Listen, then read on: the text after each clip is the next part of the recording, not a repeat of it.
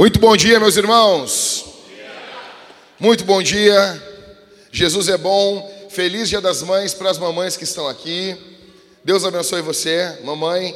Você é uma bênção. Mamãe querida, meu coração por ti bate como um caroço de abacate. É uma alegria muito grande. Feliz Dia das Mães para as mães aqui, tá bom? Deus abençoe você. Você é uma bênção na vida da nossa igreja, na vida da sua família e na vida da sociedade. Né? Então, e, é, eu queria poder falar um pouco mais sobre isso, só que eu vou ficar em juízes hoje.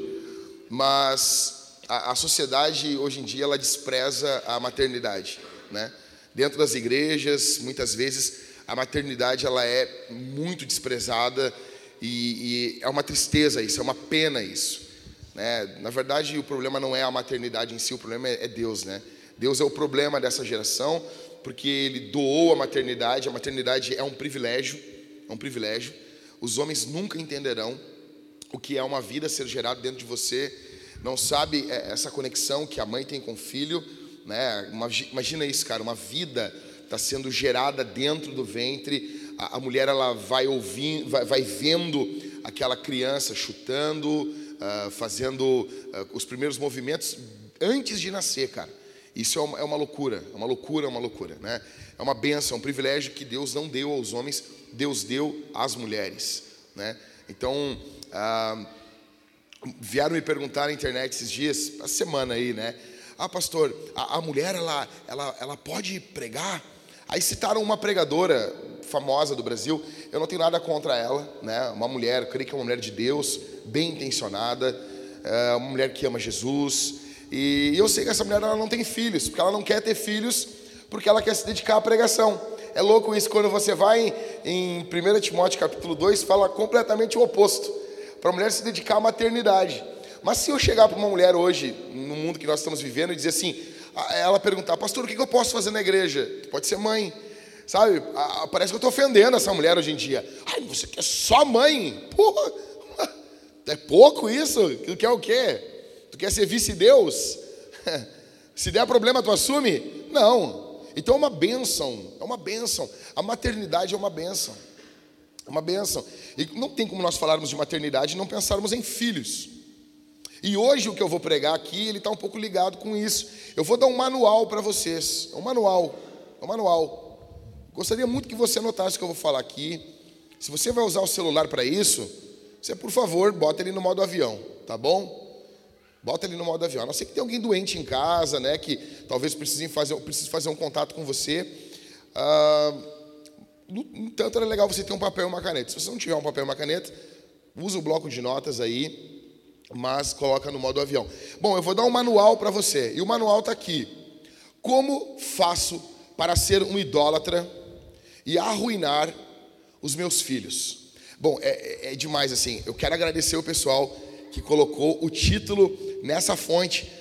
A, a Carol deve ficar feliz, né? É melhor Comic Sans, gente, fica mais fácil de entender. Não, Comic Sans eles ficam loucos, né? Mas vamos lá. Então, como faço para ser um idólatra e arruinar a vida dos meus filhos? Talvez você veio aqui e você quer arruinar a vida dos seus filhos. Eu vou ensinar você. Talvez você veio aqui e você quer ser um idólatra. Bom, eu vou, eu vou te ajudar, eu estou aqui para te ajudar, é meu, é meu trabalho. Eu vou aqui dar todos os passos para você ser um idólatra e destruir a vida dos seus filhos. Porque tem gente que no fundo, no fundo, quer isso. Você olha para a vida da pessoa e a pessoa vive como um louco. Então eu vou já dar o caminho das pedras para você. Como você faz para ser um idólatra e arruinar a vida dos seus filhos. Nós vamos ficar aí em Juízes, capítulo 2. E vou, ah, pastor, eu não sei onde é que tem juízes. Se você está nos visitando, eu vou pedir que alguém, olha aqui, tem, tem algum visitante que não conhece a Bíblia aqui? Tem alguém aqui? Eu vou pedir para os irmãos ficarem atentos. Se tiver algum visitante que não conhece muito bem a Bíblia, você senta do lado, você abre juízes ali. Em todos os casos, nós vamos projetar os textos aqui no telão, tá bom? Então, Juízes capítulo 2. Semana passada eu preguei até o versículo 5. O versículo é aquele número pequeno. A partir de hoje, então, a gente prega a partir do verso 6. Tá bom? Então vai ser Juízes do capítulo 2, verso 6, até Juízes 3, verso 6. Barbada de decorar. Tá bom? Então, o que nós estamos tendo nesse texto? Fica com a Bíblia aberta, assim, e não fecha ela, tá bom? O que nós estamos tendo nesses textos bíblicos aí? Nesse texto de Juízes, capítulo 2. Basicamente, é uma segunda introdução. Você vai notar, conforme nós formos lendo, capítulo 2 de Juízes, que Samuel, que provavelmente foi quem escreveu Juízes, ele está nos dando uma segunda introdução.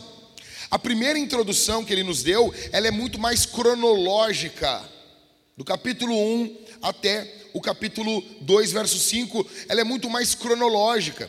Você vai notar que essa introdução agora, de Juízes 2 até o verso 6 de Juízes 3, ela é muito mais espiritual. E aqui ele está nos mostrando o motivo, a razão, a causa, a circunstância, por que o povo de Israel se encontrava no estado que estava.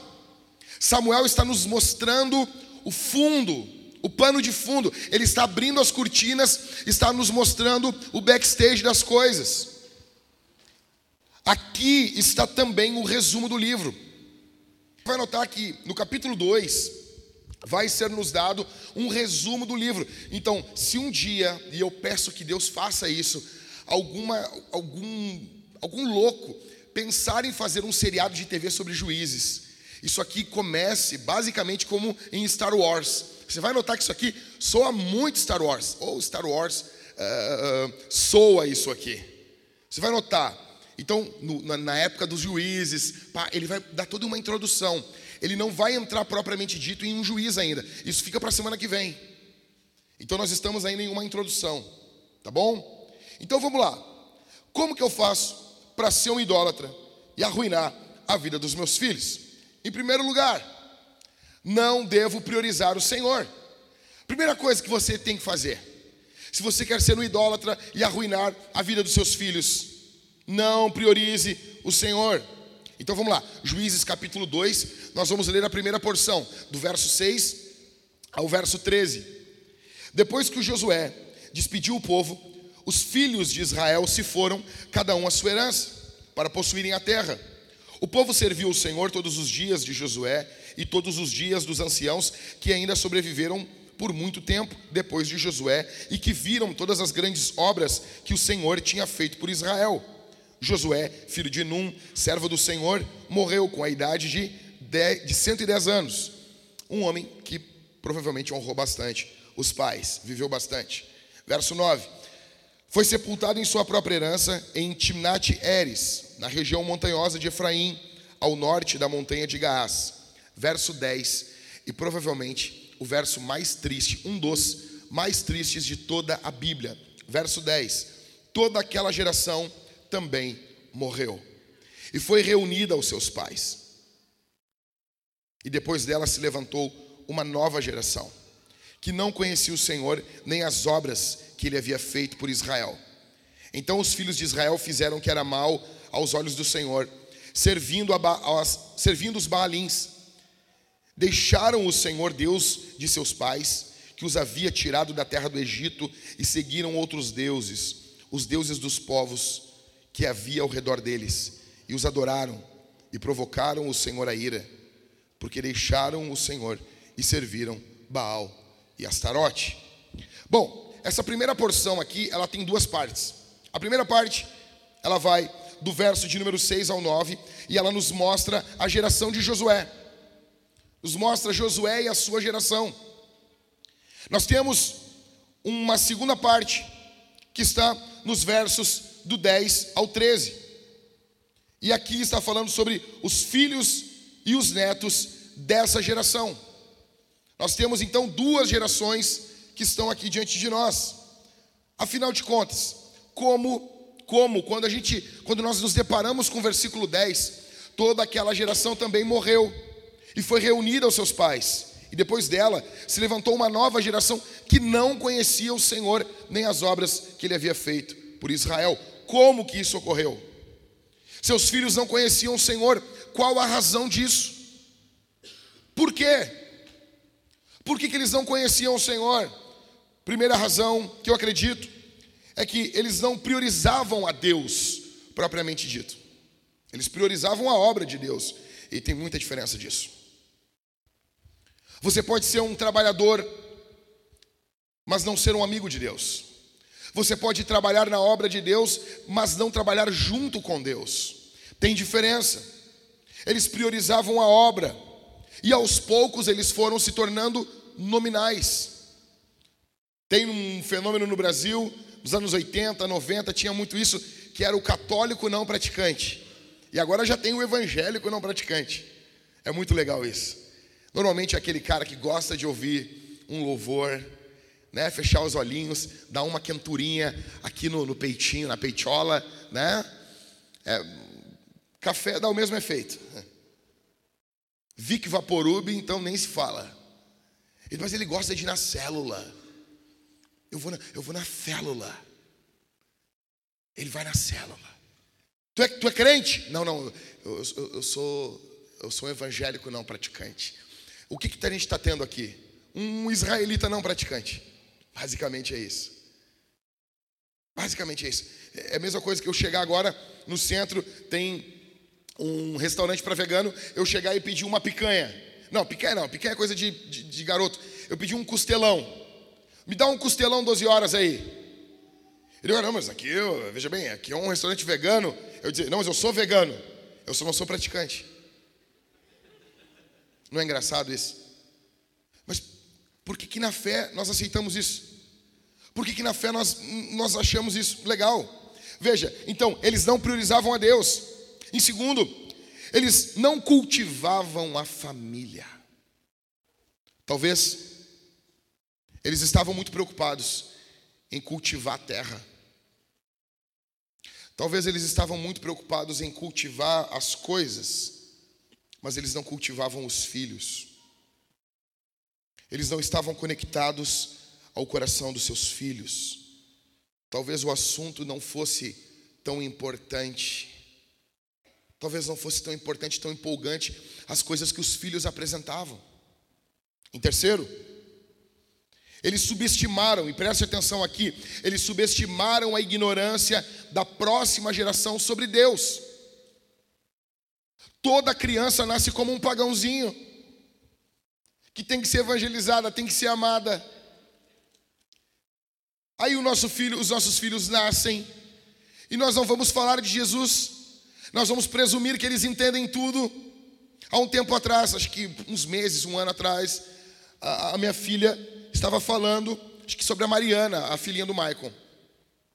E ela deixou escapar que a Mariana estava com Jesus. Mas ela falou de um jeito estranho. Deu como assim, minha filha?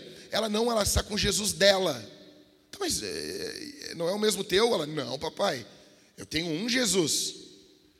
A teologia da minha filha. E a Mariana tem o Jesus dela.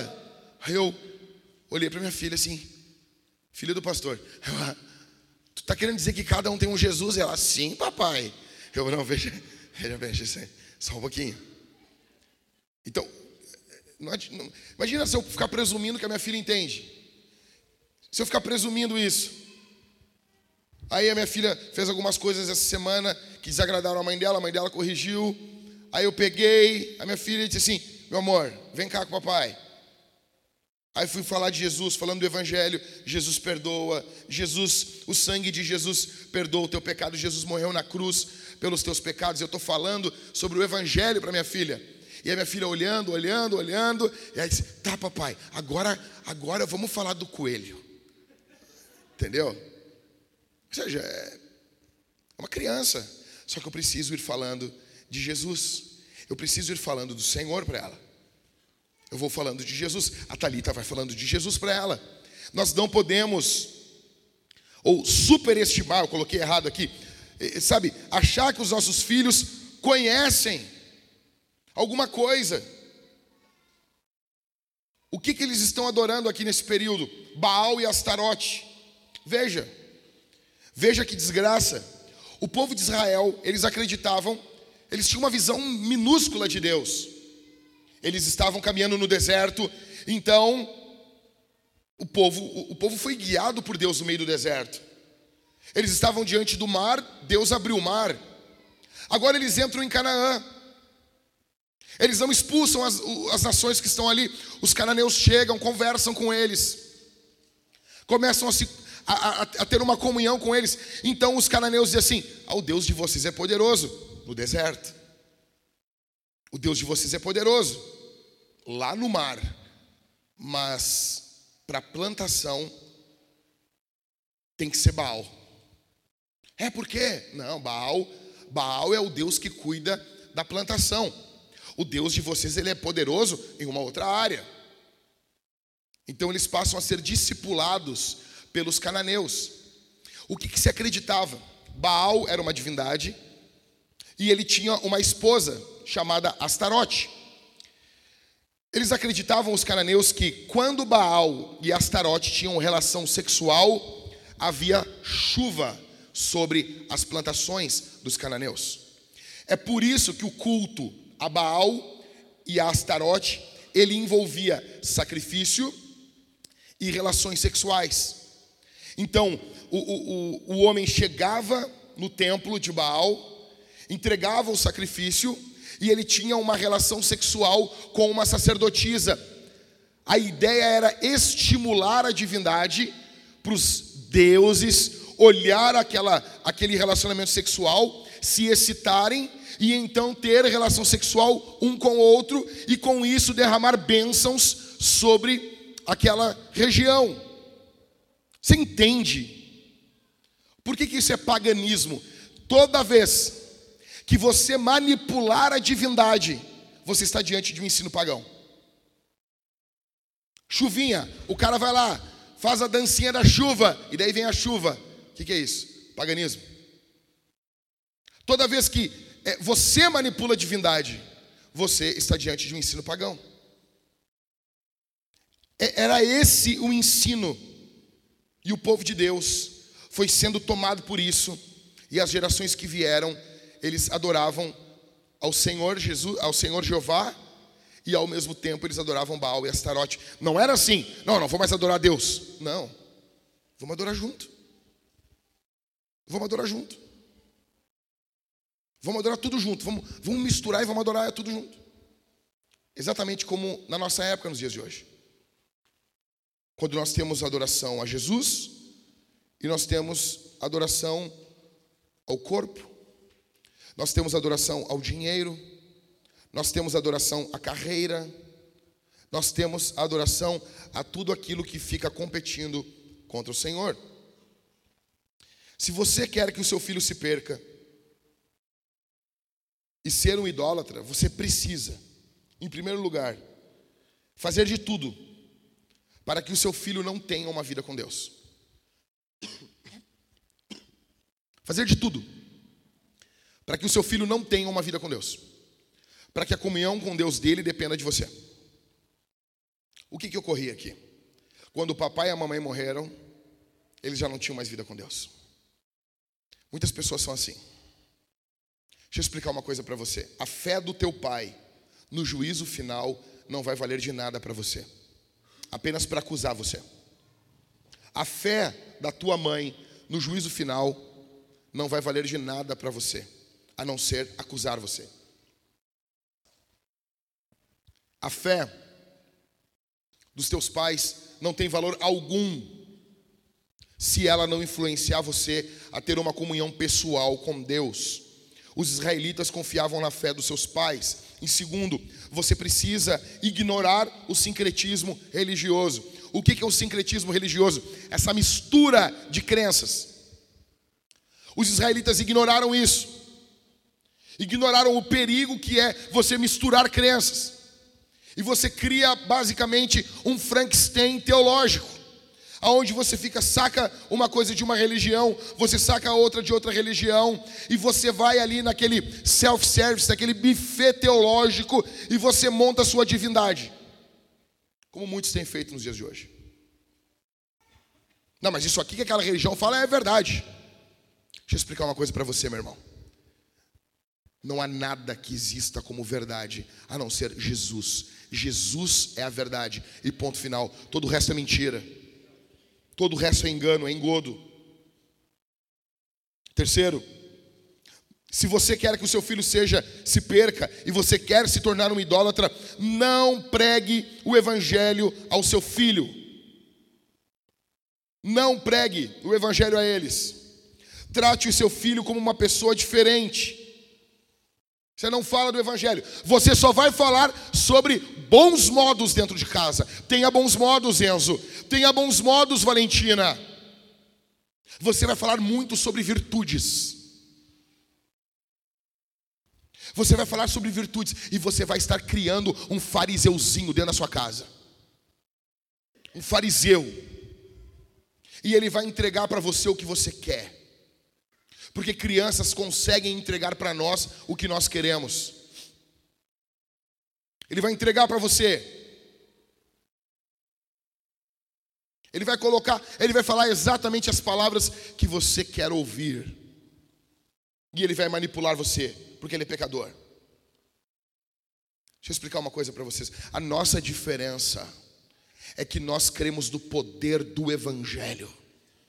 E o Evangelho é uma obra que Deus fez, não é algo que nós fazemos. Nós estamos muito felizes, muito felizes com ah, alguns católicos que ensinam algumas coisas. Legal, legal, legal. Só que nós somos protestantes e é diferente, nós cremos na salvação pela fé. Os nossos filhos precisam entender isso, senão você vai criar um demônio dentro da sua casa, ensinando apenas bons modos, ensinando apenas boas ações aos seus filhos. Então ele vai fazer isso e você não vai tratar o coração dele. Veja, a minha filha de uns tempos para cá, ela começou a, a xingar a minha esposa e eu. Nós já resolvemos isso, ela não está mais xingando. É muito fácil, porque o que, que ela estava fazendo? Era um ato, é barbada tirar um ato de uma criança. Só que mudar o coração é muito mais sério. Nós notamos, na verdade, minha esposa notou que quando ela quer se irritar, agora ela faz assim, ó. E ela estica a cabeça, aperta os lábios e, e olha para, não fala nada. O xingamento não está mais nos lábios, mas ele ainda está no coração.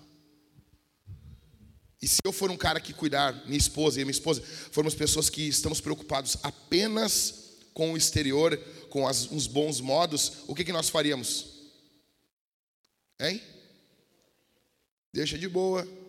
Só que a gente é crente.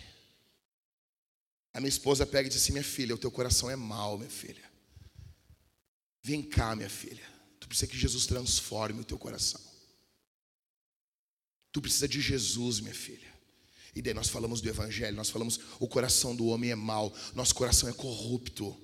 Sabe essa vontade que tu está tendo? A minha esposa vai falando com ela e agora já está num período que quando ela está irritada, ela diz: Mamãe, eu estou muito irritada. Criança com três anos. Imagina quando começar a pagar os boletos. Eu estou irritada, mamãe. Ela estava botando para fora, né? Aí minha esposa conversa, prega, fala para ela. Imagina se nós estivéssemos focados só no comportamento. Porque o problema das crianças não é o comportamento, gente. O problema é o coração. Não pregue o evangelho para os seus filhos, se você quiser que os seus filhos se percam. Em quarto, não priorize o ensino dos teus filhos. Não priorize o ensino. Ignore a educação dos seus filhos. Deixe a educação dos seus filhos com o Estado. Afinal de contas, o, o, os políticos do nosso país, eles fazem tudo perfeito. Por que, que nós não vamos entregar os nossos filhos ao, ao Estado e dizer: ó oh, Deus Estado, ó oh, Deus Estado, cuide dos meus filhos. Entregue os seus filhos. Ignore a educação deles. Deixe que o Estado defina o que eles vão aprender. Deixe que políticos, que vários deles não têm nem filhos, deixe que eles definam o que os seus filhos vão aprender. O que, que ocorreu com essa geração? Eles não cuidaram da educação dos seus filhos. Eles não cuidaram da educação dos seus filhos. Deixe que o Estado trate o Estado como um Deus. E aqui eu já quero explicar uma coisa. Vem vindo no Brasil um movimento de educação domiciliar, muito conhecido como homeschooling educação caseira. Ok? Qual é a posição da vintage sobre isso? Primeiro, nós somos uma igreja que pregamos Jesus. Nós não somos uma igreja que acreditamos em Jesus, mas uh, uh, não tomar anticoncepcionais. Jesus mais homeschooling. Jesus mais isso. Não. É o Evangelho. É o Evangelho. Nós podemos pegar coisas boas e perverter. Então, o homeschooling é o que, que ele é? Um modelo. Um modelo, uma opção. Que algumas mães e pais devem ter a liberdade de escolher. O que eu não quero aqui na nossa igreja, eu já falei isso mais de uma vez, é que algumas coisas se tornem a norma aqui. E as pessoas sejam vistas como não, se você enviar os seus filhos a algum colégio, você é um adorador de Baal. Não. Talvez algumas pessoas aqui queiram começar uma escola. Eu conheço amigos meus que começaram uma escola, muito boa, por sinal. Outros não, querem educar os seus filhos em casa. Pastor, o que, que o senhor vai fazer? O que eu vou fazer, você não tem nada a ver com isso. O que eu vou fazer? Eu vou conversar com a minha mulher. E vou fazer o que for melhor para minha casa. E você tem que orar e fazer o que é melhor para sua casa. Então existem pessoas boas que deveriam educar seus filhos em casa. O Estado, a minha bronca com o Estado não é por fato de ter escolas, é muito bom ter escolas. O meu problema é o Estado querer se meter na vida das pessoas. Se você quiser educar os seus filhos em casa, eduque. O que eu fico louco é que eu preciso provar para o Estado que eu posso educar meus filhos em casa. Não deveria ser o contrário. Não deveria ser o Estado que tem que provar para mim que ele tem que educar os meus filhos? Eu não estou dizendo que o Estado não tem que ter escolas, tem que ter. Eu entendo que tem mulheres aqui que jamais conseguirão educar seus filhos em casa. Terão famílias que não poderão fazer isso. E tudo bem, e está tudo bem. E está tudo bem. Nós vamos conviver aqui como irmãos, porque o que nos une não é homeschooling ou escola pública, o que nos une é o sangue de Jesus. Amém? O que eu defendo é liberdade. As pessoas deveriam ter liberdade de escolher isso. Liberdade. Liberdade. Existem casas caóticas em que a mamãe não vai conseguir. Minha irmã, e você tem sido oprimida, sabe? E eu vejo isso. E você olha, porque algumas mulheres pintam para você que conseguem, que, tá, que a casa é perfeita. Não é perfeita. Você vê pessoas no Instagram e você pensa assim: nossa, que casa, ah, mas, ah, ah, nossa, eles nem peidam. Isso é mentira, gente. Ah, a mulher acorda maquiada. Não, cara, ela acorda com bafo, que nem tu. Ela não tá de salto alto o tempo todo dentro de casa. Mas isso vende, velho.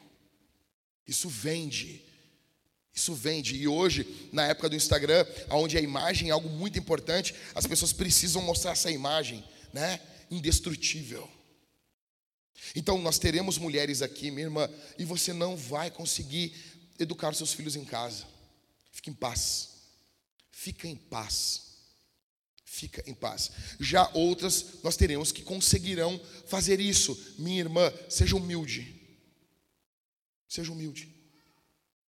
Essa é a posição da Vintage sobre homeschooling. Bom, deixa eu ir mais adiante. Ah, eu devia ter passado isso aqui, né? Bom, obrigado, obrigado, obrigado, obrigado. Agora, olhe comigo esse texto. Se você não conseguir ler aqui, Deuteronômio, vá, vá comigo a Deuteronômio capítulo 6. Eu quero abrir um parênteses aqui. Deuteronômio 6, nós leremos do verso 4 ao 7 e do verso 20 ao verso 25.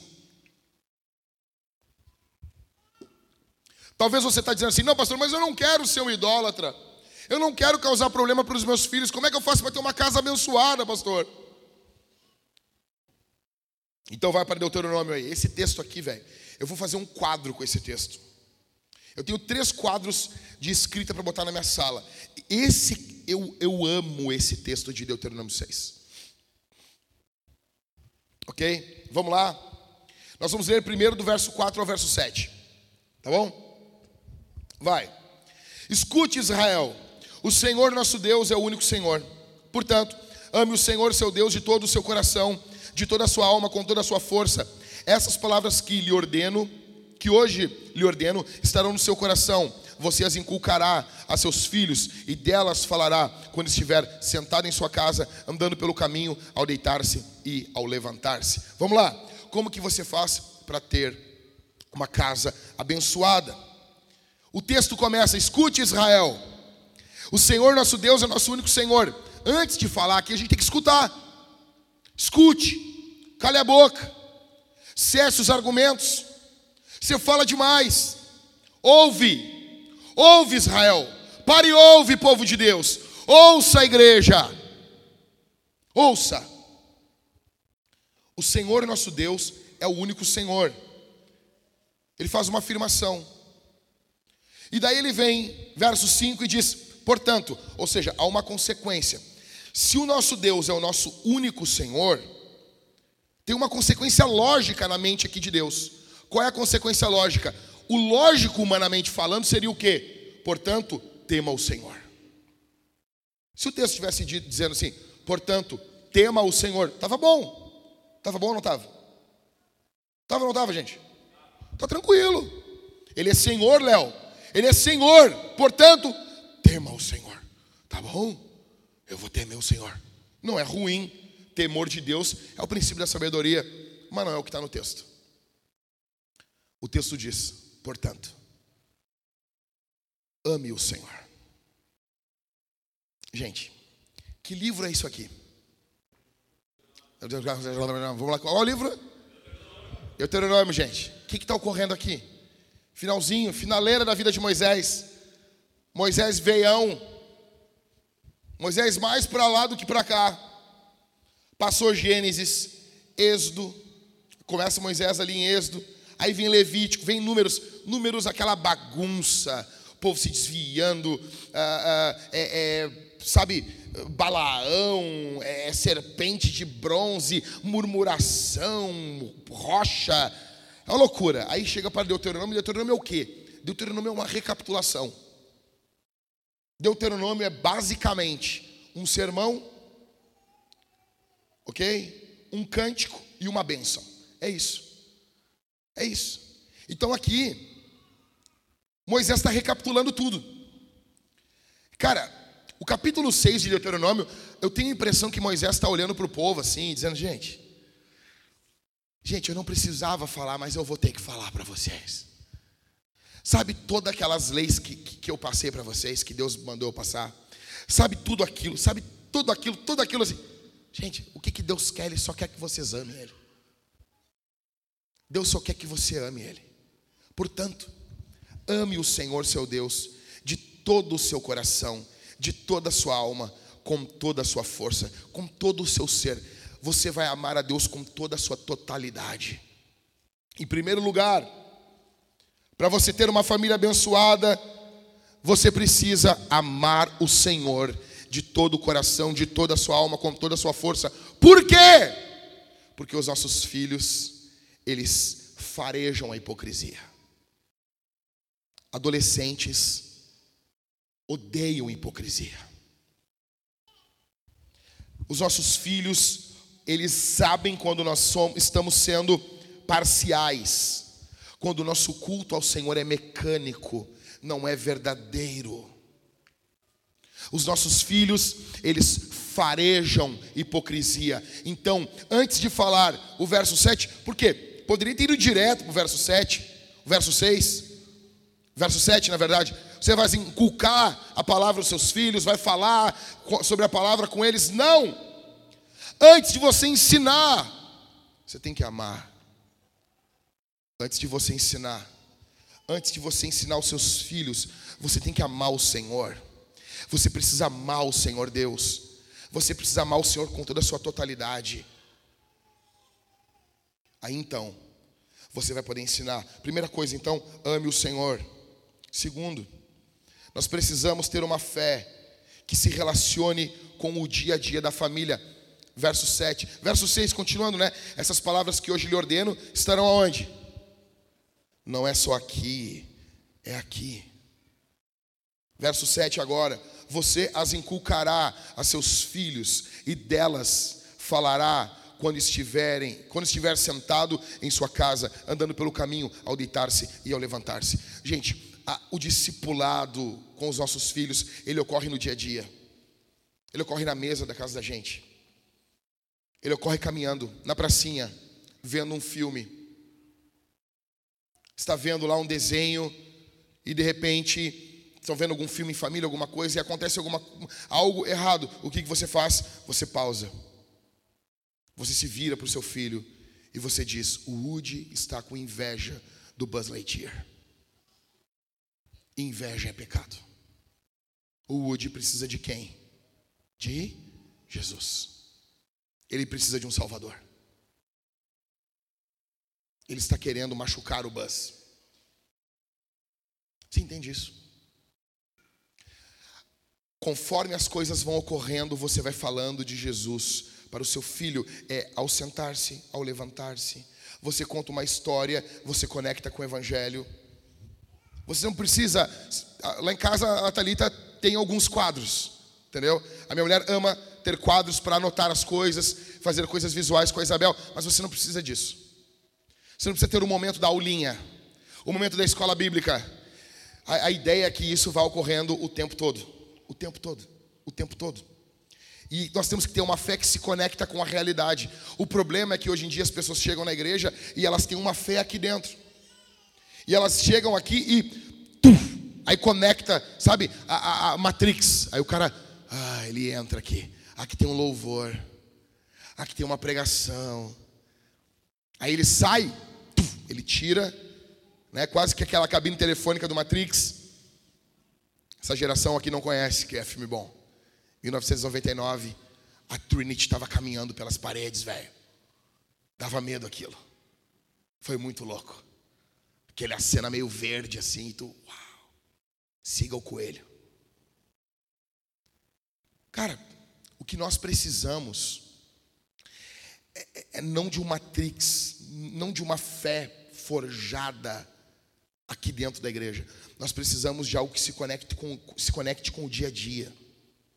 Em terceiro, nós devemos testemunhar Jesus. Olha comigo do verso 20 ao verso 25. Quando no futuro os seus filhos perguntarem: que significam os testemunhos, estatutos e juízos que o Senhor nosso Deus lhes ordenou?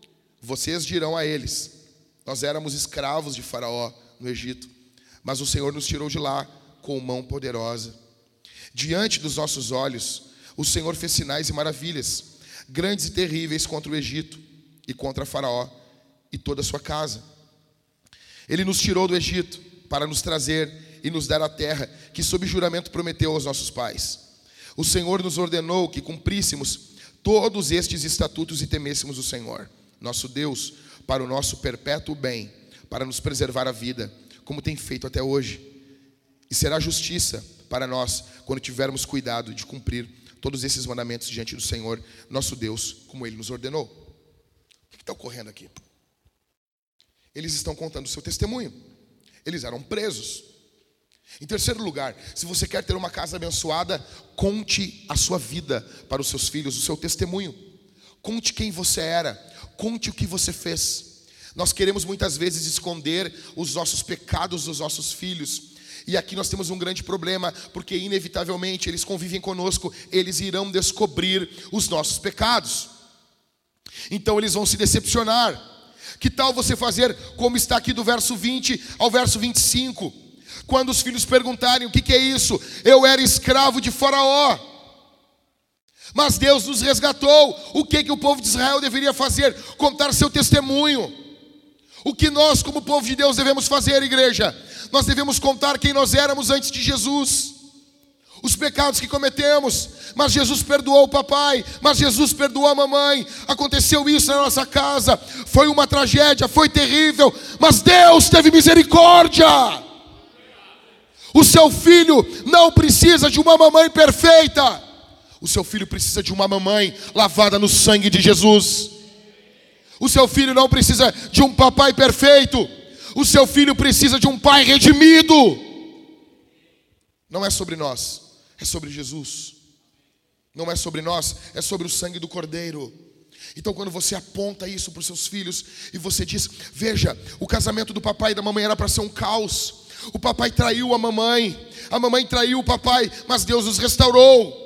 Deus transformou a nossa vida. Você vai estar mostrando, você vai estar apontando para os seus filhos quem é aquele que tira o pecado do mundo. primeiro lugar, então, não devemos priorizar o Senhor. E segundo, se você quiser que seu filho ainda seja um caos, quiser arruinar a vida dele, se você quiser ser um idólatra, você tem que ignorar o amor de Deus. Vamos ler aí do verso 14 até o verso 19. A ira do Senhor se acendeu contra Israel e ele os entregou nas mãos de ladrões, que os despojavam do que possuíam. Ele os entregou nas mãos dos seus inimigos ao redor e não puderam mais resistir a eles. Por onde quer que fossem, a mão do Senhor estava contra eles para o seu mal, como o Senhor lhes tinha dito e como lhes haviam jurado, e estavam em grande aperto. Então o Senhor suscitou juízes que os livraram das mãos dos que os atacavam e roubavam. Mas eles não obedeceram aos seus juízes, pelo contrário, se prostituíram com outros deuses e os adoraram. Depressa se desviaram do caminho por onde andaram seus pais, na obediência aos mandamentos do Senhor, e não fizeram como eles. Quando o Senhor lhes suscitava juízes, o Senhor estava com o juiz e os livrava das mãos dos seus inimigos todos os dias daquele juiz, porque o Senhor se compadecia dele ante os seus gemidos, por causa dos que os afligiam e oprimiam. Mas quando o juiz morria, eles voltavam a viver como antes e se tornavam piores do que os seus pais, seguindo outros deuses, servindo-os e adorando-os. Não abandonavam nenhuma das práticas, das suas práticas, nem a sua obstinação. Nós temos aqui duas manifestações do amor de Deus. Talvez você leia esse texto e você veja, olha, eu não vejo o amor de Deus. O texto começa no verso 14 falando da ira de Deus. Veja, nós temos duas manifestações do amor de Deus. Do verso 14 ao verso 15, nós temos Deus sendo contra Israel. Deus sendo contra o seu povo. Por quê? Porque Deus não vai tolerar o pecado. Deus não vai tolerar o pecado. O pecado, ele ofende a santidade de Deus e ele faz mal para nós. Deus não vai tolerar o pecado.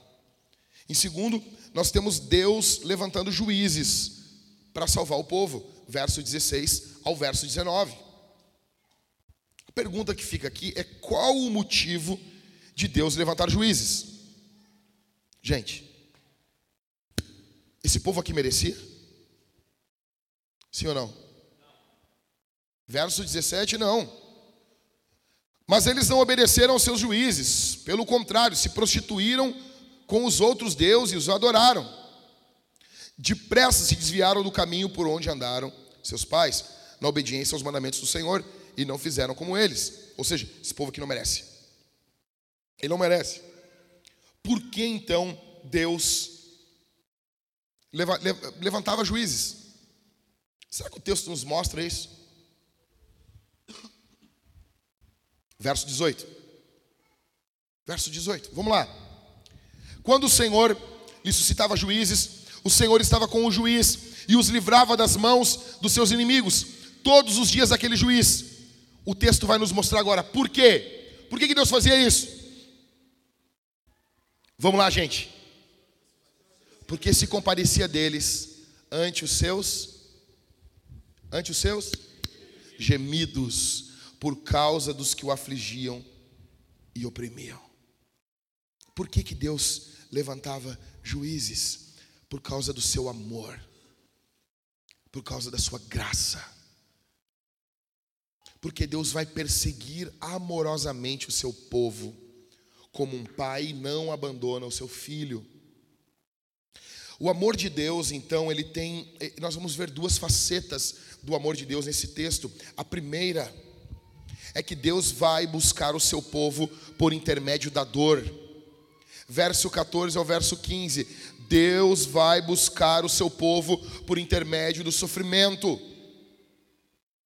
Deus vai buscar o seu povo aqui, o povo de Israel, ele é buscado através da dor, de lutas. Só que é Deus fazendo isso. Deus vai nos buscar no meio da dor. Deus vai muitas vezes vir até nós através de uma depressão, através de uma perda de um bebê. Deus vai vir até nós muitas vezes através de um câncer, através de um desemprego, através de uma infertilidade, através de um sofrimento.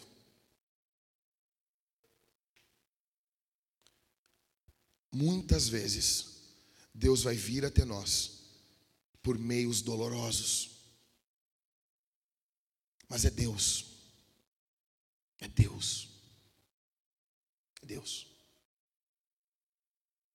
Teremos outros momentos em que Deus vai nos buscar com a sua graça salvadora. Verso 18. Deus, ele se compadecia. Ele amava esse povo. Deus enviava, enviava ali juízes Agora, olha comigo para o Novo Testamento. Deus enviou quem? Hã? Deus enviou o seu filho, Deus enviou Jesus. O que, que é isso? Essa é a misericórdia de Deus. Deus enviou o supremo juiz. Ele veio e nos nossos dias Deus tem levantado juízes com J minúsculo.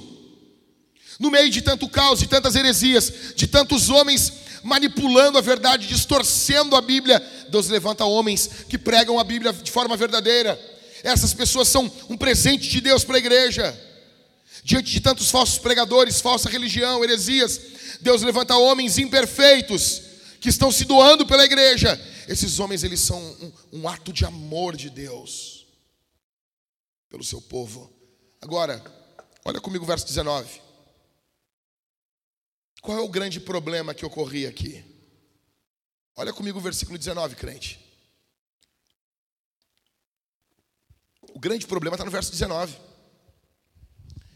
Mas quando o juiz morria, eles voltavam a viver como antes e se tornavam piores do que os seus pais, seguindo outros deuses, servindo-os e adorando-os, não abandonavam nenhuma das suas práticas nem a sua obstinação. Onde, onde começava o problema aqui? Hã? Morte do juiz. O problema é que o juiz morria. O juiz, ele morria. O que, que nós precisamos então aqui? O que, que, esse, o que, que esse povo precisava? De um juiz que vencesse a morte. Eles precisavam de um juiz junto do lado deles. Eles não tinham como servir a Deus sozinhos. Eles precisavam de um juiz do lado deles, de um juiz que não fosse embora. Eles precisavam de um juiz conosco, de um Deus conosco. Eles precisavam de um juiz que vencesse a morte, porque sem esse juiz ao nosso lado, nós nos desviamos. Sem esse Deus ao nosso lado, nós não conseguimos nos manter nos trilhos. Nós precisamos de alguém que esteja ao nosso lado. Ah, veja, veja, você vai notar que a saída para os juízes não está nos juízes. O que eles estão precisando é de Jesus. Jesus é esse juiz que veio, viveu, pregou, curou, salvou, transformou, alimentou e foi morto, mas ao terceiro dia ressuscitou dos mortos, está vivo poderosamente. Ele vive, ele não apenas vive no cosmos, como Ele rege todas as coisas e Ele agora vive dentro de nós, Ele está junto conosco. Eis que estou convosco todos os dias, até a consumação dos séculos. Nós precisávamos de um juiz, de um juiz melhor, melhor que Otiniel, melhor que Eude, melhor que Gideão, melhor que Sansão. Nós precisávamos de um juiz melhor do que Jefté. Nós precisávamos, e Deus nos deu. E Deus nos deu.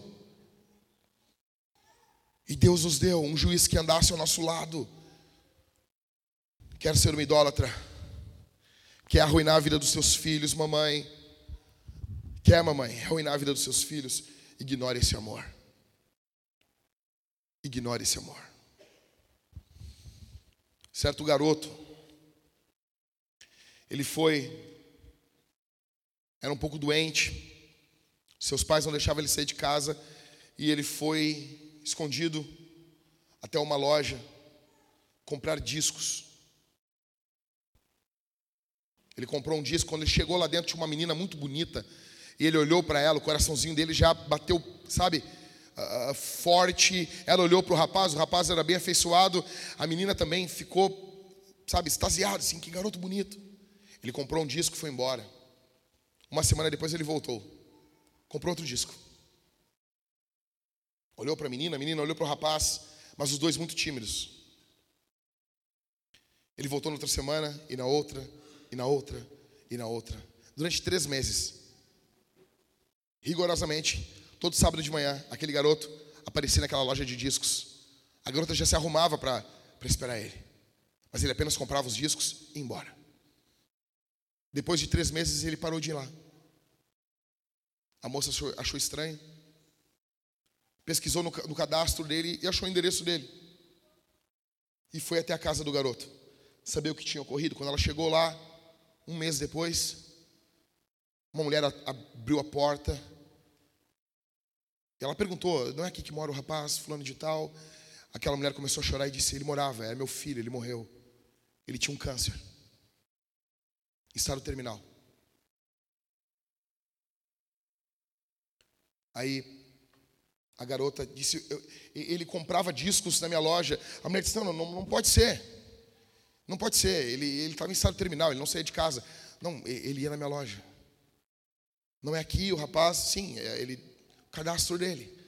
Eu posso olhar os discos e, e, e a, a, mulher fez ele, ela entrar no quarto do garoto. Quando a, a garota entrou e viu os discos, ela chorou copiosamente. Chorou demais. Chorou muito. E a mulher disse: Por que tu está chorando? E ela pegou o disco, os discos não tinham sido abertos. E ela abriu o primeiro disco, tinha uma carta dela para ele. Ela abriu o segundo, tinha uma carta também para ele. E ela se declarando, falando que gostava dele. O rapaz morreu sem conhecer o amor da moça.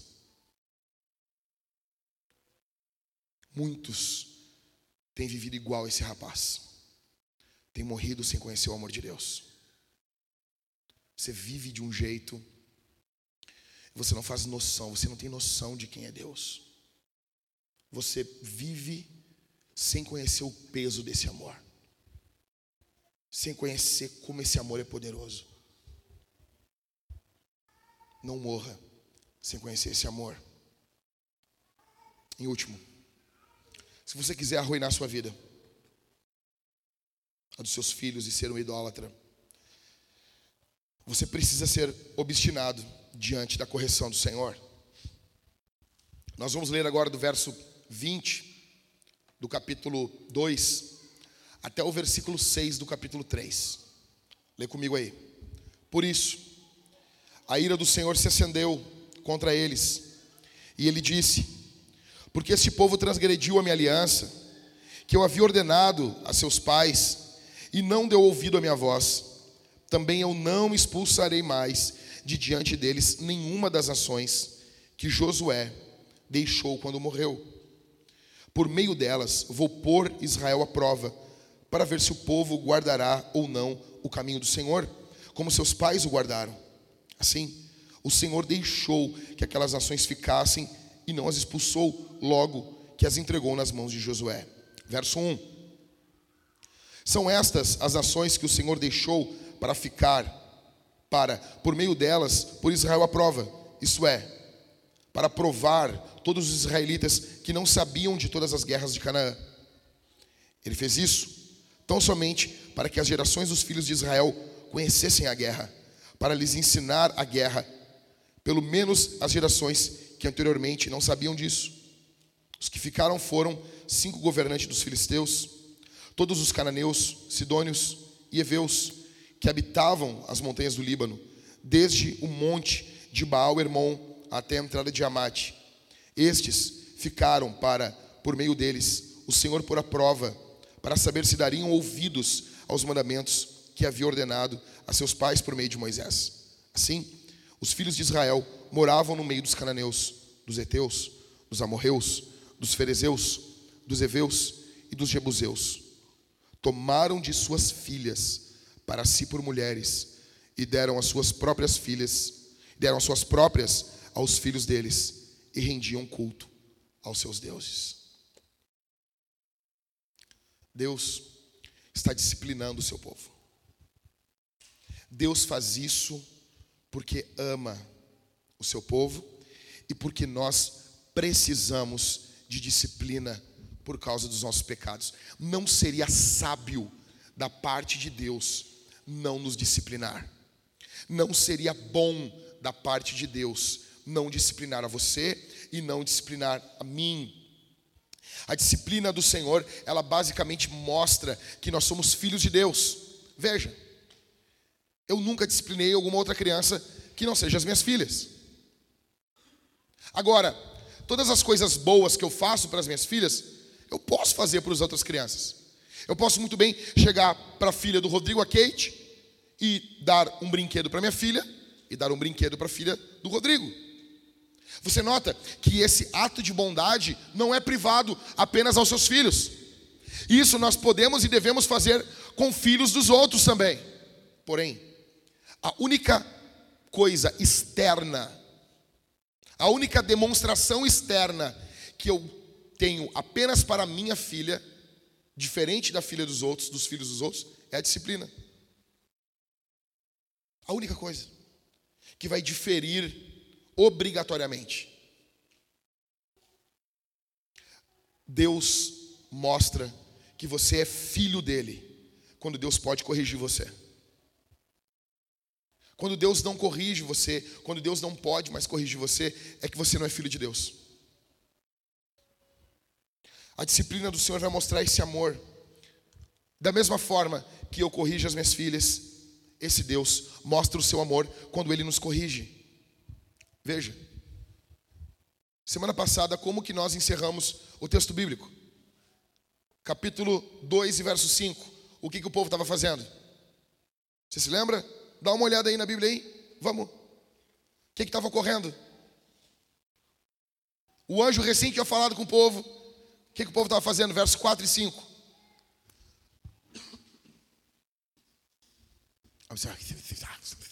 Eu gosto de ver.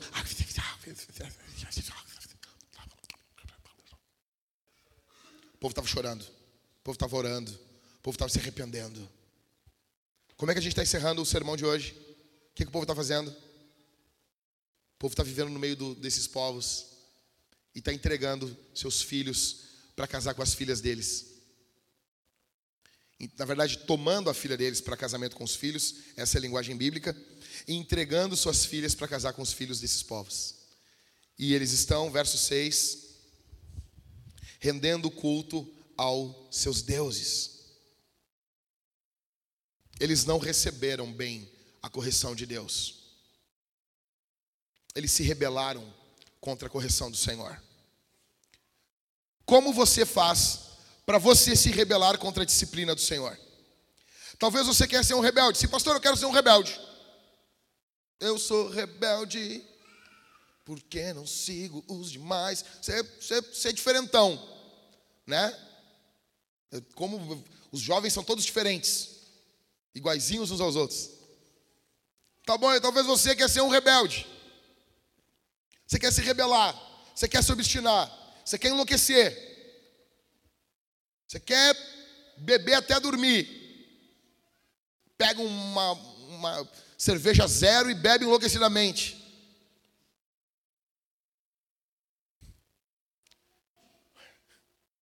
Primeiro lugar, primeira coisa que você tem que fazer, ache que você é vítima.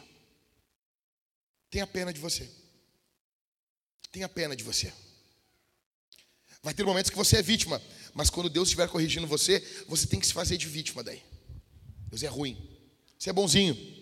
Sabe, eu não sei, a nossa geração é uma geração meio estranha. Então, assim, tem coisas que eu acho muito estranho.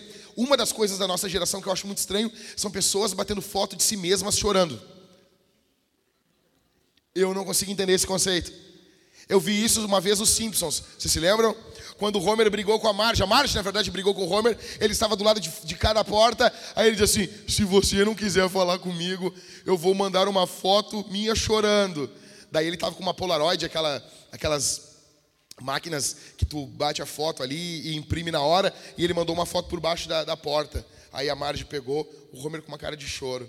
Aí ele bateu uma outra foto, uma, uma cara de choro, mas foi mandando fotos. Daí ele mandou uma, ele estava rindo. Ele disse: Ah, eu só estou rindo porque o gato caiu da escada. mas a nossa geração, ela, ela cara, eu, eu, tinha pessoas que mandavam fotos para nós chorando assim. Olha como é que eu tô. Tem pessoas que se filmam chorando, velho. Velho, como é que fica no personagem, cara? Como é que consegue? Tem gente que faz isso, cara se filma chorando, se olha chorando, como isso? Então, quando Deus estiver disciplinando você, você se vê como vítima. Sabe, como, sabe o vítima total? É muito comum isso em relacionamentos. E, e a partir de hoje eu vou dar um, uma saída para você. Eu, é, cara, isso aqui, cara, eu sou um diabo para discutir, né, cara? A pessoa chega para assim, então tá, então eu sou culpado em tudo. Então tu é. Então tu é. Acabou. Sabe a vítima total? A, vítima, a pessoa não quer resolver as coisas de forma madura com você. Sabe? Tem, tem casalzinho que é assim, né? Não tem maturidade, são crianças. E, então tá bom, então eu sou culpado em tudo. Cara, então tu é, agora tu é. E já acabou então. Já que tu é culpado em tudo, ainda parou, parou a discussão já aqui. Gente, gente matura. Então assim, se você se faz de vítima total, então, então é tudo culpa minha. Então é. Então é. Se você, se você se ver sempre como vítima do que envolve o Senhor, Deus está perseguindo você. Você é um pobre coitado. Você, nesse momento, está se rebelando contra o Senhor. Você está se, rebel, se rebelando contra o amor de Jesus. E segundo, ignore tudo que Deus já fez por você. Ignore.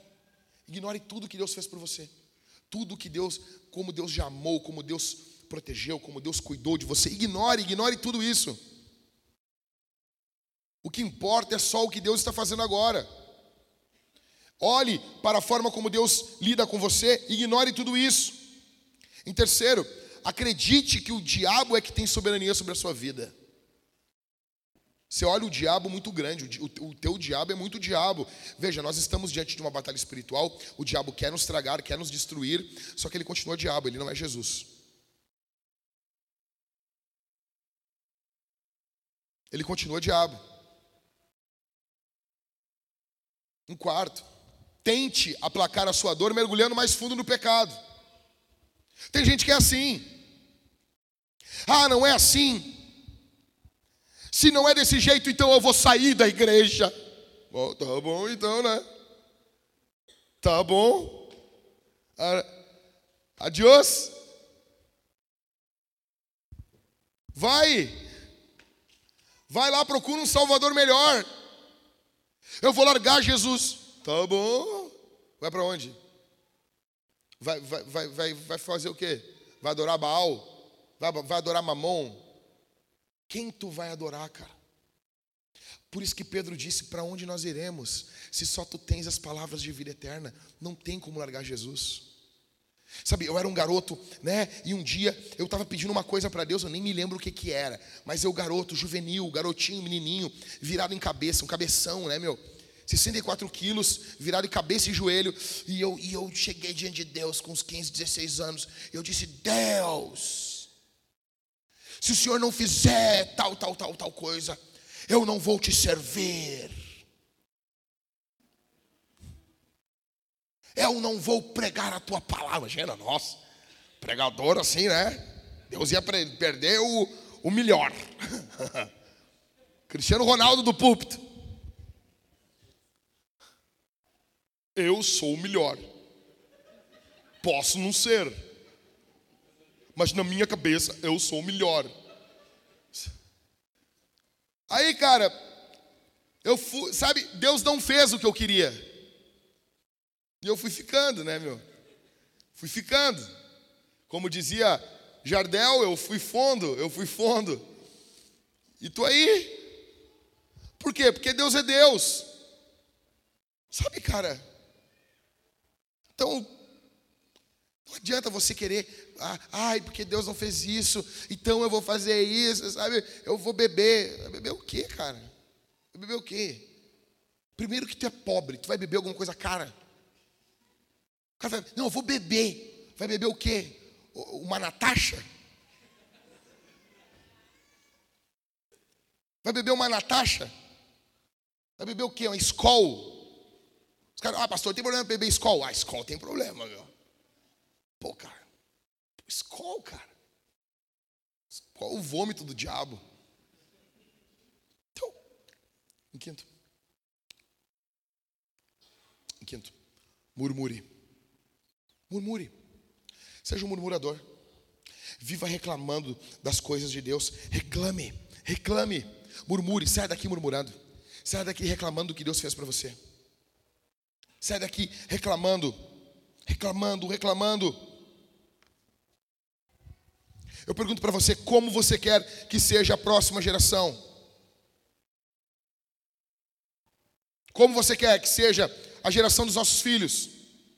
Como você quer que seja a geração, a próxima geração que virá?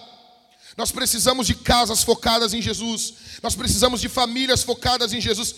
Nós precisamos de famílias arrependidas nós não precisamos de mães exemplares, nós precisamos de mães lavadas no sangue de Jesus, que conhecem o Cordeiro de Deus e que sabem indicar o caminho aos seus filhos.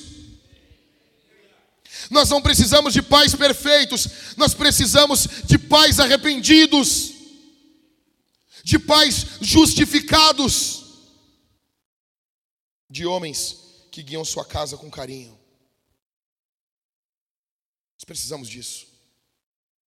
Se não tivermos isso, nós teremos uma vida de idólatras e filhos que terão sua vida arruinada. E eu pergunto para você: do que, que adianta a gente ganhar o mundo inteiro e perder os nossos filhos?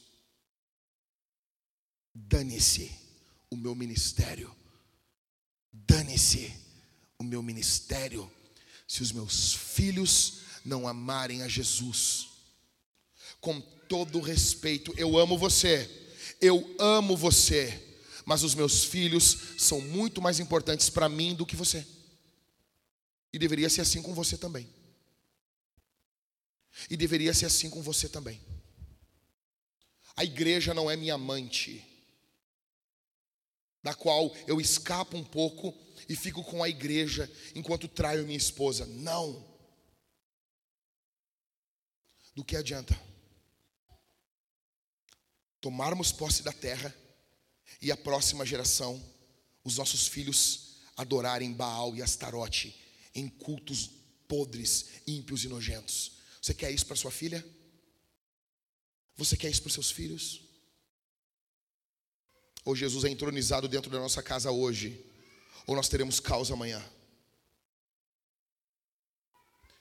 Nós estávamos lá em casa, encerrando aqui. Estava lá em casa fazendo culto essa semana. E eu não sei se o meu irmão pegou essa época, mas a minha mãe, ela tem pavor, tinha, de pessoas que comem assim.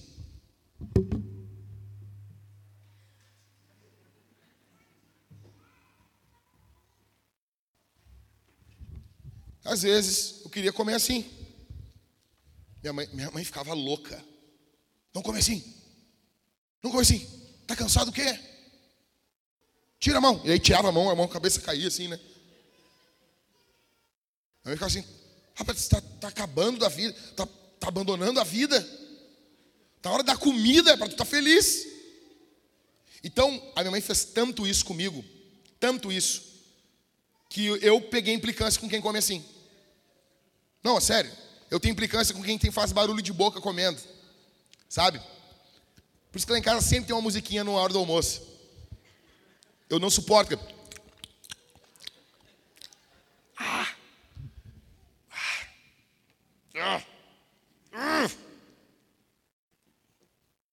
Então, eu peguei essa, essa mania para o culto. Lá em casa nós não fazemos o culto assim. Cara, imagina. Eu vejo as pessoas cultuando a Jesus assim. Então, você não não sei o que, não sei o que. Pô, tu vai no jogo de futebol assim, velho? Pô, a forma que tu lê, como tu imposta a tua voz, isso comunica com seus filhos, cara. Ou nós entronizamos Jesus dentro da nossa casa, ou os nossos filhos serão idólatras e terão sua vida destruída. Isso tem que mudar hoje.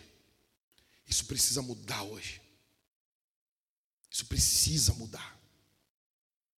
Isso tem que mudar. Eu quero orar pelas mamães aqui. Antes de nós orarmos a oração final, eu quero orar pelas mulheres. Eu gostaria muito nesse momento que as mães ficassem de pé, só as mães aqui. Ficassem de pé aqui na igreja. Só as mamães.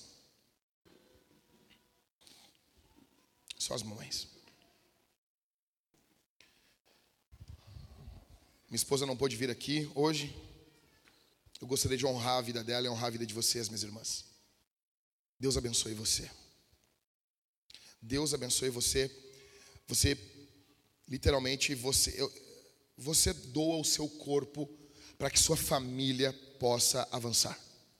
Você entrega a sua vida, você entregou os seus seios, você entregou sua juventude, você entregou a sua vida para que sua família possa avançar, aumentar. E muitas vezes os familiares não entendem, criticam, perseguem, os colegas de trabalho, muitas vezes ah, amigos, e infelizmente às vezes até alguns esposos eu creio que nós não temos isso aqui, espero, mas se tiver, eu gostaria que você soubesse disso, que o Senhor Deus conhece você. E a maternidade é uma bênção. É uma bênção que Deus entregou nas mãos de vocês. Deus projetou isso do fruto do ventre de vocês, dar prosseguimento para a criação. Veja, a mulher, ela participa de algo, ela experimenta algo que o próprio Deus experimenta, que é a criação. Deus abençoe você, minha irmã. Deus abençoe você. Quando o apóstolo Paulo quis comparar o amor pastoral por uma igreja, ele disse que ele sentia dores de parto pelas igrejas. É lindo o que Deus concedeu a vocês ainda que a cultura inflamada por Satanás tente menosprezar, é poderoso, é digno, é maravilhoso o que Deus deu a vocês. Eu gostaria muito nesse momento que nós orássemos pelas mulheres aqui, por essas mamães. Vamos ficar de pé, irmãos? Nós vamos orar pelas mamães. Nós estamos ao vivo aí, gente? Estamos, não tem ninguém ali cuidando da câmera ali? Estamos ao vivo? Tem gente ali? Ah, lá atrás tem. Fechou. Não, é que é o Mateuzinho, né? Não... Tô brincando, ele está sentado. Está sentado, bem capaz, senão teria visto. Então eu quero dizer também para as mulheres que estão em casa. Se nós temos mulheres aqui na igreja ou que estão nos vendo nesse momento aqui na transmissão, e você quer ser mãe, eu gostaria muito que você não tivesse vergonha, que você colocasse a mão no seu ventre e nós vamos orar por você. Nós vamos orar por essas mamães que estão aqui. E se você já teve filhos e você quer ter mais filhos, está difícil, eu gostaria que você colocasse a mão no seu ventre. Lembra daquele texto lá de Lucas, para Deus nada é impossível? Esse texto está falando literalmente, literalmente, sobre uma mulher que teve filhos em avançada idade, que é o caso de Isabel. Vamos orar? Vamos orar? Pai, eu te agradeço pelas mães que nós temos aqui em nossa igreja. Pai, muito obrigado por ser um pai bondoso e nos doar mães que te amam, que amam os seus filhos, que entregaram suas vidas para que seus filhos fossem gerados. Muito, muito obrigado pelo teu amor, muito obrigado pela tua graça, muito obrigado pela tua imensa misericórdia. Obrigado por cada mãe que está aqui. Eu peço, Senhor, quantas não estão lutando, quantas estão tendo incertezas, quantas estão se comparando e quantas delas Satanás fica inflamando no coração delas que elas não são boas mães, que elas não têm condições de criar os seus filhos, que elas não têm condições de amar, de educar os seus filhos. Eu peço que o Senhor Deus coloque dentro do seu coração amor, amor, amor porque o verdadeiro amor ele lança fora todo, todo, todo medo. Ó Deus, toma conta dessas mães, toma conta dessas mães aqui, Senhor. Que o Senhor abrace essas mães, derrama, derrame o teu amor sobre o coração delas. Coloque convicção, Senhor, repreenda o diabo que tantas vezes tenta, tenta, Senhor, destruir as mães que aqui estão, tenta destruir as mães que estão em casa, tenta fazer com que novas mães não nasçam, Senhor. Ó Deus, quantas meninas não têm sido, Senhor, bombardeadas, Senhor, dia e noite contra a maternidade. Em nome de Jesus, que nós tenhamos um novo fôlego entre as mães que aqui estão e nas suas casas. Por favor, renove essa mãe, consola essa mãe que está aflita, que ora pelo seu filho, que, que clama pelo seu filho no nome de Jesus. Abençoa essas mães, Senhor. Guarda essas mães. Eu te peço, eu rogo ao Senhor no santo nome de Jesus. Também eu oro por essa mulher que quer ter filhos. Eu peço por ela, Senhor. Eu peço por ela, eu peço que ela, Senhor, tenha condição tenha disposição, Senhor. Que o Senhor abra o ventre, que o Senhor dê filhos esse ano. Por favor, Senhor, em nome de Jesus. O Senhor pode fazer isso. O Senhor fez isso com Ana. O Senhor abriu o ventre de Ana, Senhor. O Senhor deu filho, Senhor, a Raquel. O Senhor abriu o ventre de Raquel, Senhor. O Senhor pode fazer isso. Ó Deus, as esposas dos patriarcas, todas elas, Senhor. Sara, Raquel, Senhor. Todas elas, Senhor. Rebeca, elas não tinham condições de ter filhos. E o Senhor Deus abriu o ventre delas, Senhor. Ó oh Deus, o Senhor pode fazer isso em nome de Jesus. Essa mulher nesse momento que como um ato de fé está colocando sua mão sobre o seu ventre, coloca sua mão sobre a mão dessa mulher, Senhor, em nome de Jesus. Ventre seja aberto para o nome, para a glória de Jesus. Seja aberto agora aquele, aquele que criou os céus, aquele que criou a terra, ordena agora, em nome de Jesus, seja aberto agora, seja aberto agora, Senhor, em nome de Jesus, em nome de Jesus, para a glória do teu nome, testemunho do teu nome, não do meu, do teu nome, não do meu, Senhor, em nome de Jesus, amém, amém, amém, amém, amém. Pode sentar, meu irmão, meus irmãos. Bom, nós vamos responder esse sermão, olha para mim aqui.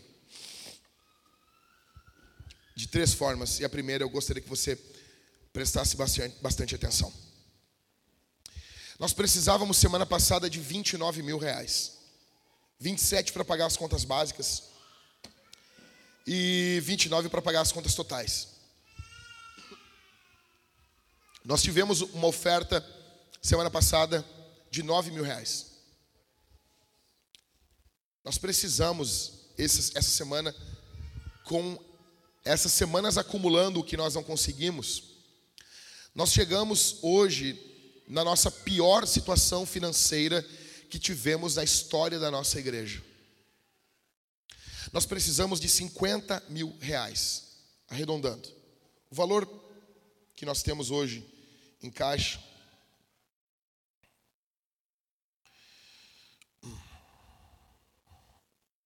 O valor que nós temos hoje é de R$ 2.345,33 centavos. Nós temos que pagar de contas essa semana 52.499 reais com nove centavos. Precisamos de 50 mil 135 reais com 76 centavos. A questão é a seguinte, meus irmãos. Eu já falei diversas vezes isso aqui. Uh, nós estamos plantando uma igreja em Canoas. Estamos sustentando uma segunda plantação em Lajeado. E nós precisamos muito de generosidade. Só que uma coisa está ficando clara cada vez mais para mim aqui no Rio Grande do Sul, terreno mais difícil de plantar igrejas do Brasil, é que aqui o que vale mesmo é a mentira. Ok? Vale a mentira. O que muitas pessoas querem mesmo para colocar os seus tesouros, suas, suas riquezas, uh, para que a obra de Deus avance, é que o pastor minta. Então eu poderia falar um milhão de coisas, abrir texto bíblico, explanar. Eu fiz uma série sobre generosidade. O que está ocorrendo aqui na nossa igreja é que nós temos uma previsão de oferta. E algumas pessoas, para não dizer várias, que se comprometeram com determinados valores, elas não estão cumprindo com isso. Não estão cumprindo. Então, assim, se tu quiser ofertar a tua oferta, se tu quiser dizimar, tu dizima, faz o que tu quiser da tua vida. Tá bom? Nós estamos testemunhando a morte de uma igreja. É isso. Nós vamos uma igreja precisa pagar suas contas. Ah, 50 mil é muito dinheiro para uma semana. Sim, quando vai acumulando é. E se não acontecer essa semana, vai acumular mais para outra. E vai acumular mais e mais, até ficar impagável e nós termos que fechar as nossas portas. E daí você migra para uma outra igreja e repete esse curso. Tá bom?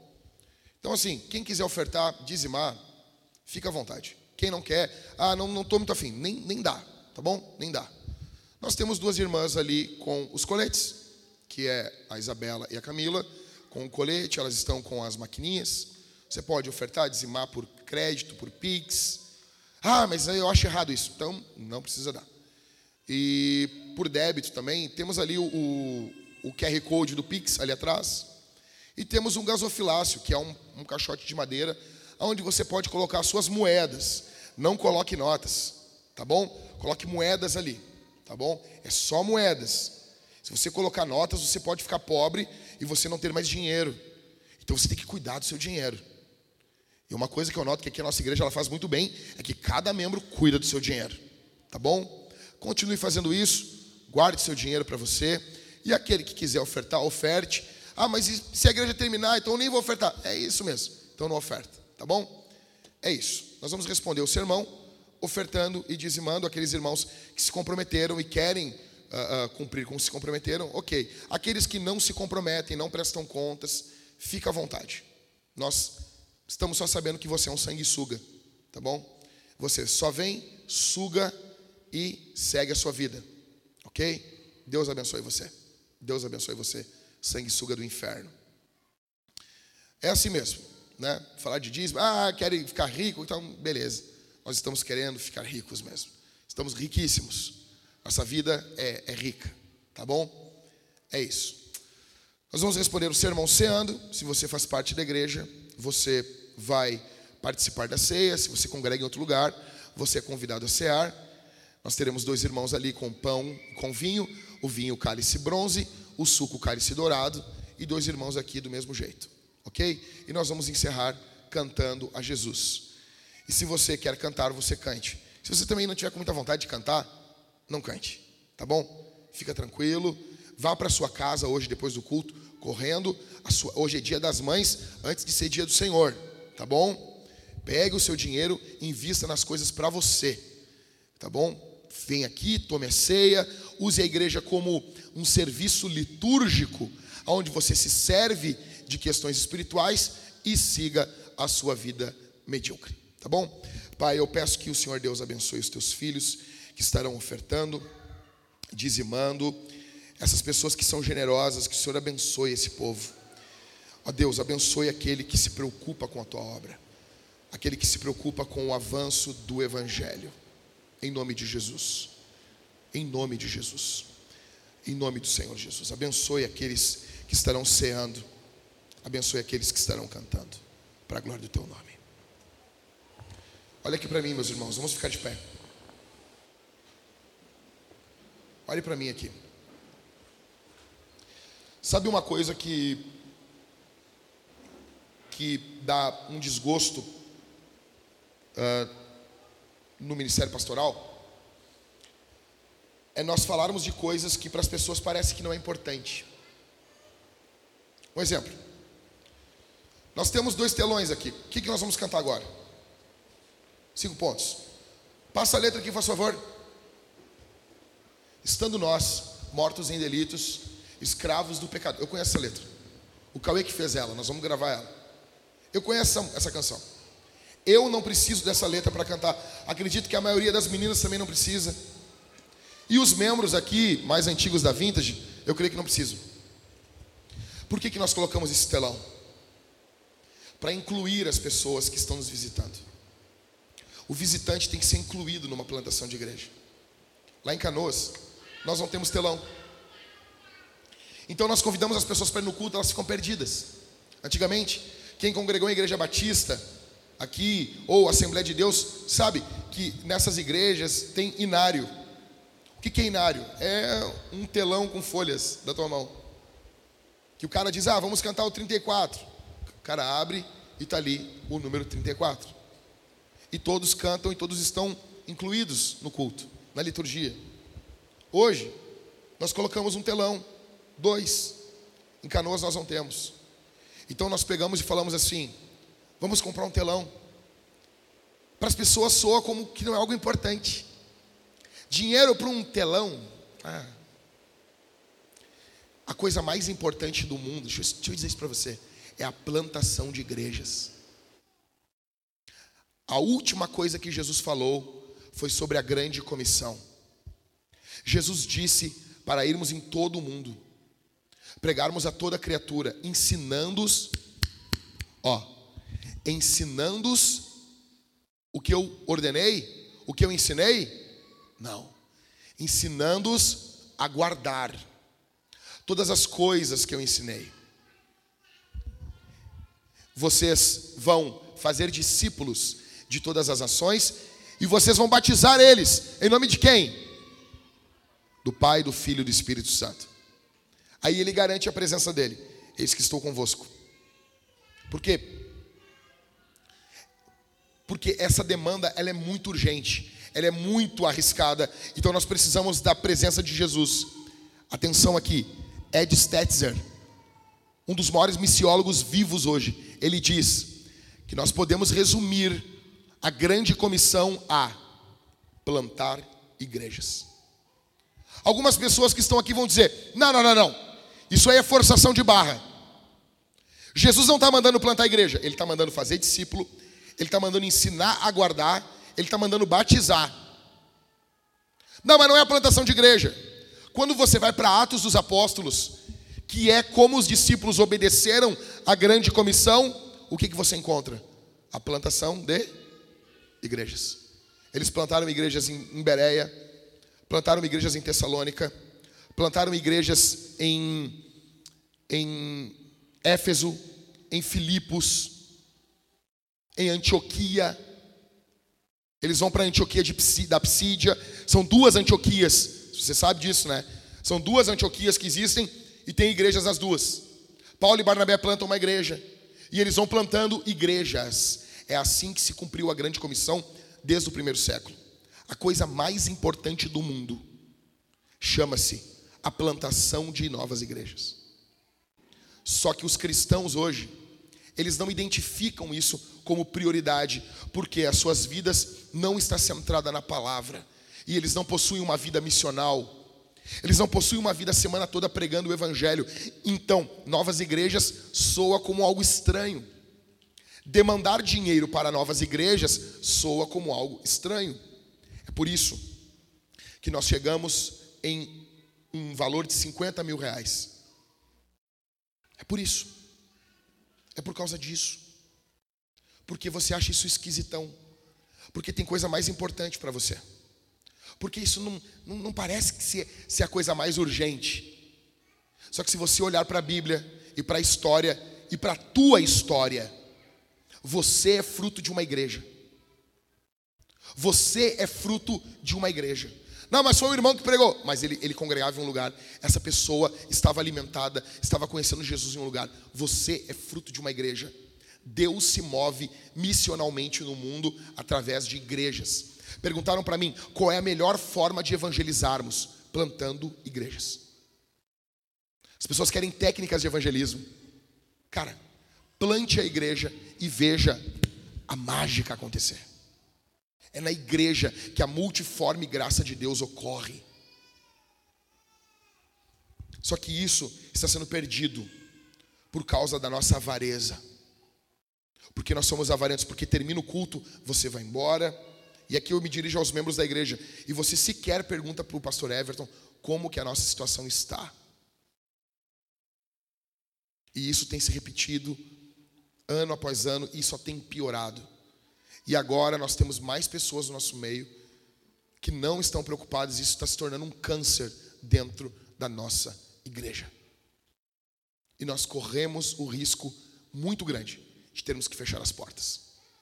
Eu gostaria que nós cantássemos esse momento com confiança em Jesus e com o coração quebrantado ao Senhor e que não apenas a nossa boca, a nossa boca, os nossos lábios proclamassem os louvores de Deus, mas o nosso bolso também, mas a nossa carteira também, ok? Porque se eu posso pegar e colocar as minhas coisas na, nas mãos do Senhor, se eu posso pegar e entregar o que eu tenho para que Deus possa avançar a sua missão aqui, por que, que você não pode? Por que, que você não pode se colocar nas mãos do Senhor? Amém? Amém? Vamos cantar? Vamos cantar?